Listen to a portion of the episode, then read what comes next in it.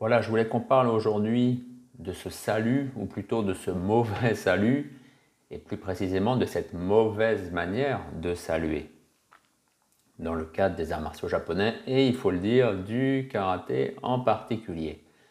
Alors j'ai fait une vidéo il n'y a pas longtemps sur ce thème où j'expliquais en fait ce que c'était que cette inclinaison, la courbette, comme on dit de façon un petit peu familière, qui existe dans toute la société japonaise et dans les dojos d'arts martiaux en particulier.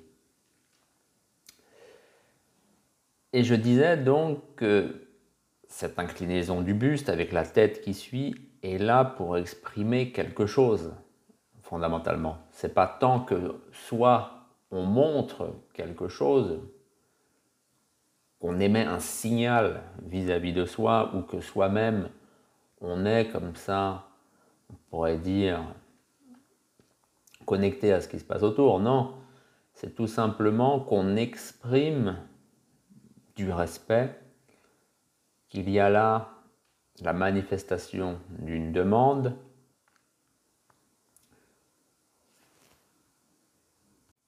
ou, ça c'est plus rare mais ça arrive aussi, que l'on cherche à se faire pardonner quelque chose.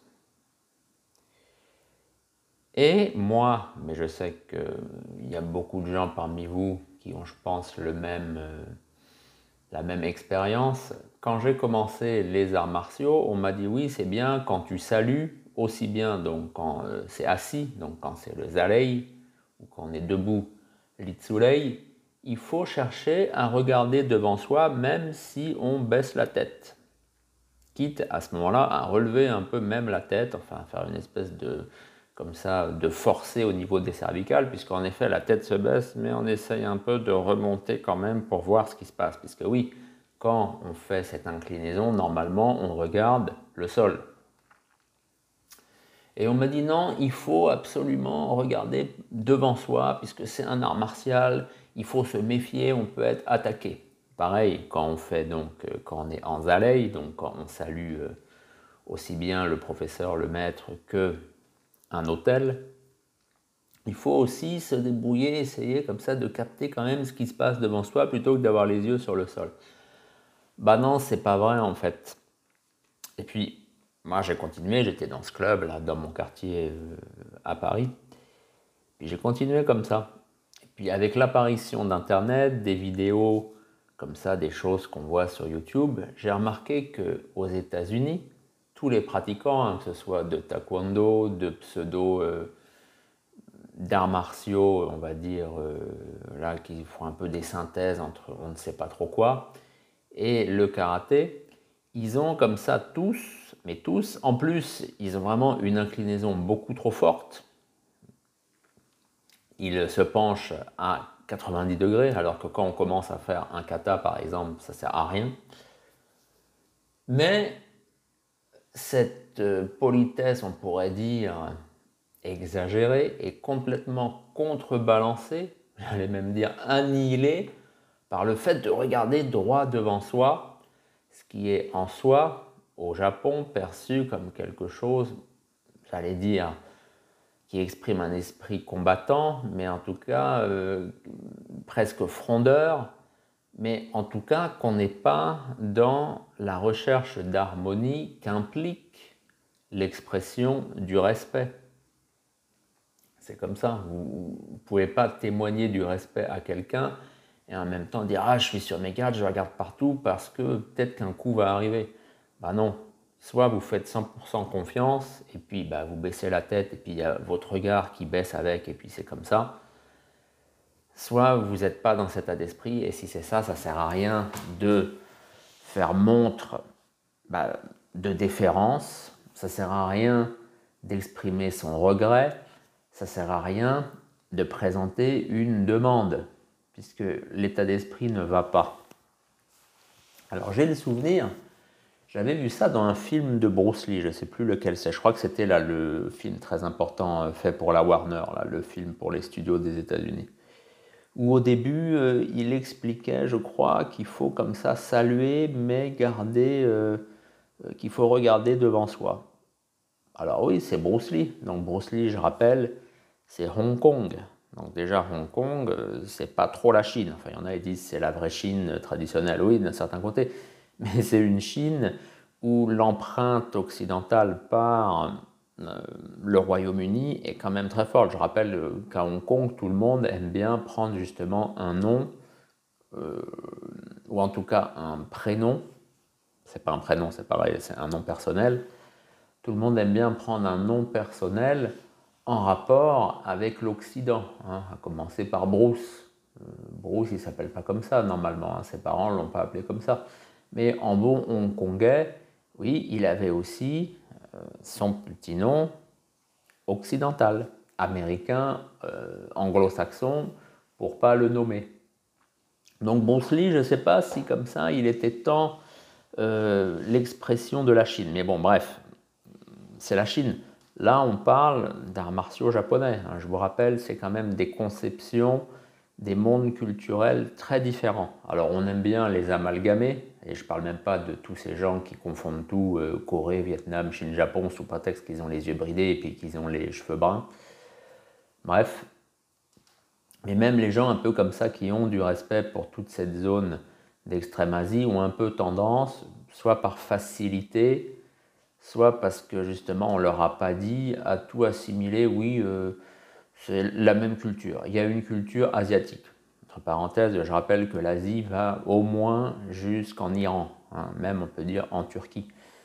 Donc euh, mettre des Turcs et des Iraniens, et puis au passage, on peut mettre aussi après euh, des Kazakhs ou des Kirghizes avec des Vietnamiens, des Thaïs et des Japonais, c'est une sacrée gymnastique quand même. Hein. Bref, je ferme la parenthèse. Donc ce monde asiatique, euh, bof quoi. Donc en tout cas le Japon, puisque là on parle de choses japonaises, hein, euh, de cette manière de saluer quand on fait du karaté.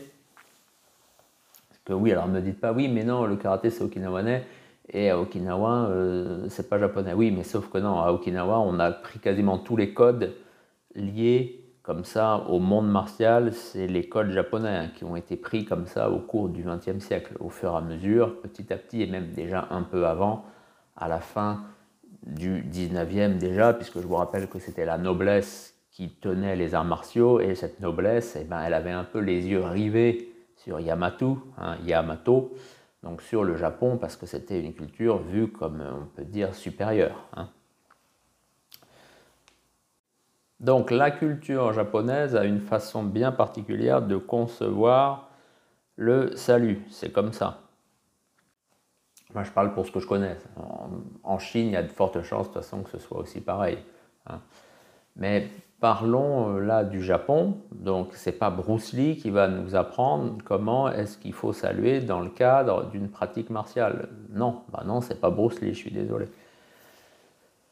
Donc, il y a ces deux choses ce que je vous ai dit, ce que j'ai constaté depuis pas mal de temps avec donc bah, tous ces gens hein, qui sont aux, États-Unis et puis qui nous montrent là euh, quand ils sont filmés au début, quand ils font un kata ou quand ils saluent leur professeur. Et puis avant, donc dans les années 70, il y a Bruce Lee donc, qui a amené, oui, il faut euh, aussi rester comme ça, il faut saluer, mais regarder aussi devant soi. C'est complètement contradictoire. C'est complètement contradictoire ça en fait quand on y pense. Moi, à Okinawa, j'ai jamais entendu ça, et absolument jamais. Parce que quand vous saluez, bah, donc on va tout reprendre. Quand vous saluez, bah alors, c'est vous êtes seul, vous êtes devant, on peut dire, l'hôtel, ou devant bah, ce qui est, enfin plutôt en face de ce qui est devant, showman, bah, vous pouvez saluer en total, enfin en baissant le regard, en totale quiétude. Hein. Personne ne viendra vous attaquer. Quand vous saluez votre maître, encore mieux, quoi. Enfin, je sais pas, euh, je l'ai dit là il y a quelques minutes, mais quand vous saluez votre maître, vous faites pas le malin. Ah, il, va m'attaquer. Non, euh, on fait preuve, j'allais dire, pas de soumission, c'est pas ça que je veux dire. Mais en tout cas, on ne cherche pas à penser qu'il y a du danger et que il faut comme ça regarder devant soi absolument. Bah non, si c'est ça, changer de crèmerie si vous n'avez pas confiance en votre maître. Voilà. Alors après, ça peut arriver, il peut y avoir aussi des gens euh, comme ça qui cherchent à instruire les apprenants. Hein. je parle de chefs de dojo, de maîtres, de professeurs, appelez ça comme vous voulez, avec comme ça cette mentalité un petit peu liées, comme j'allais dire, agressives, toujours penser qu'il y a, y a du danger partout. Ben non, oui, quand on est dans la pratique martiale, il faut comme ça transposer son esprit que, effet, il y a de la vigilance, il y a de l'application, il y a de l'implication, il y a aussi, bien sûr, de l'intention. Bien sûr, bien sûr, quand on est sur un parquet, quand on est sur un tatami, on se comporte un peu différent on se comporte de façon un peu différente de ce qu'on est tous les jours, même si normalement la pratique martiale devrait aussi aboutir à ce que dans la vie de tous les jours, on ait comme ça un personnage équilibré, centré, j'allais dire éveillé, mais ça va faire Jean-Claude Van Damme, en tout cas qui est au courant de ce qui se passe autour de lui.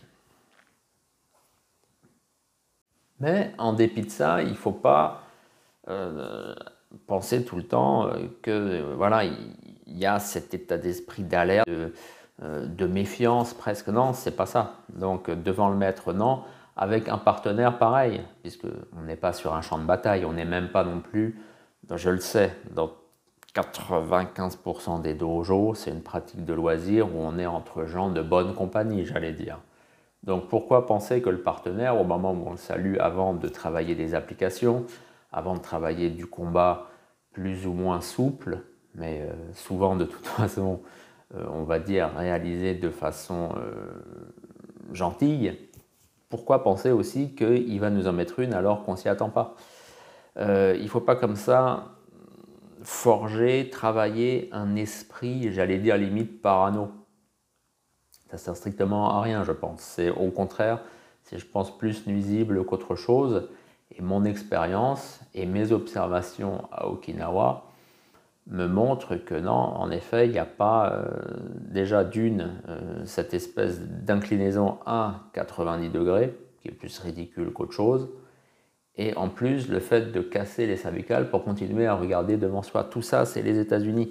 Les États-Unis ont fait beaucoup, beaucoup de mal pour, on va dire, les arts martiaux dans le monde entier. Des choses qui fonctionnent aux États-Unis, c'est très bien, mais c'est pas parce qu'eux le font qu'il faut le faire en Europe et le faire après au Japon ou euh, en Chine ou je sais pas en Malaisie ou aux Philippines. Non, c'est euh, surtout que souvent en plus c'est dans ces zones-là qu'il y a quand même, euh, ils ont pratiqué les arts martiaux, c'est de là que viennent ces arts martiaux qui sont justement ensuite arrivés aux États-Unis et puis qui ont entre guillemets mal tourné quoi. Et puis après par effet boomerang, ça revient dans ces pays avec euh, des choses bizarres, comme par exemple des gens euh, sur leur tenue d'entraînement, donc on va dire euh, Kaikogi pour le cadre du Japon, et surtout à Okinawa en particulier, où ça ressemble plus à une vitrine commerciale qu'autre chose, avec plein d'écussons, les choses bien écrites pour qu'on puisse voir sur la cuisse, parce que voilà, enfin, tout ça c'est les États-Unis en fait avec des gros, euh, des gros symboles, des gros blasons dans le dos. Tout ça, c'est les États-Unis en fait. Et je suis désolé, normalement, ça n'a rien à voir avec la pratique euh, martiale telle qu'elle était, euh, on va dire, dans tout le Japon. Voilà, donc c'était pour vous faire preuve.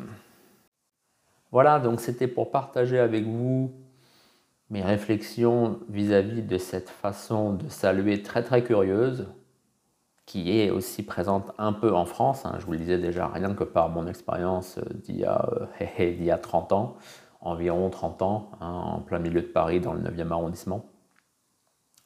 Je sais que c'est commun, ça arrive aussi en France. Je ne dis pas que c'est généralisé comme aux États-Unis, mais ça arrive aussi en France, malheureusement. Voilà, moi, depuis, j'ai eu la chance, j'ai été avec un vrai maître quand j'étais à Okinawa. Il y a des choses comme ça que j'ai apprises sur la transmission, sur l'étude, sur la confiance, sur la relation qu'il y a entre le maître et son disciple. J'ai déjà aussi parlé de ça hein, dans d'autres podcasts. Et je pense que ce serait bien qu'en France, on continue de justement eh bien, de rester sur ce qui se faisait dans les années 50, 60, 70, avant qu'il y ait trop comme ça ce poids de la pratique des arts martiaux, hein, comme ils aiment bien dire le martial arts, des États-Unis comme ça qui viennent en France, mais c'est pareil pour la Belgique ou pour la Suisse ou que sais-je encore. Voilà, merci de m'avoir suivi jusque-là et je vous dis à bientôt pour un autre podcast.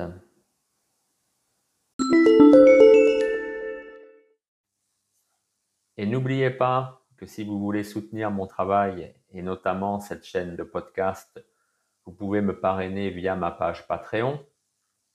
Si vous voulez en apprendre plus sur les arts martiaux okinawanais, vous pouvez lire Karaté Kobudo à la source et Tête à tête en mer de Chine. Et si vous voulez tout connaître sur Okinawa, vous pouvez lire Un clan d'Okinawa, les Tamanara de Shuri. Ces livres sont en vente sur Amazon. Vous pouvez aussi me contacter si vous en désirez des exemplaires dédicacés.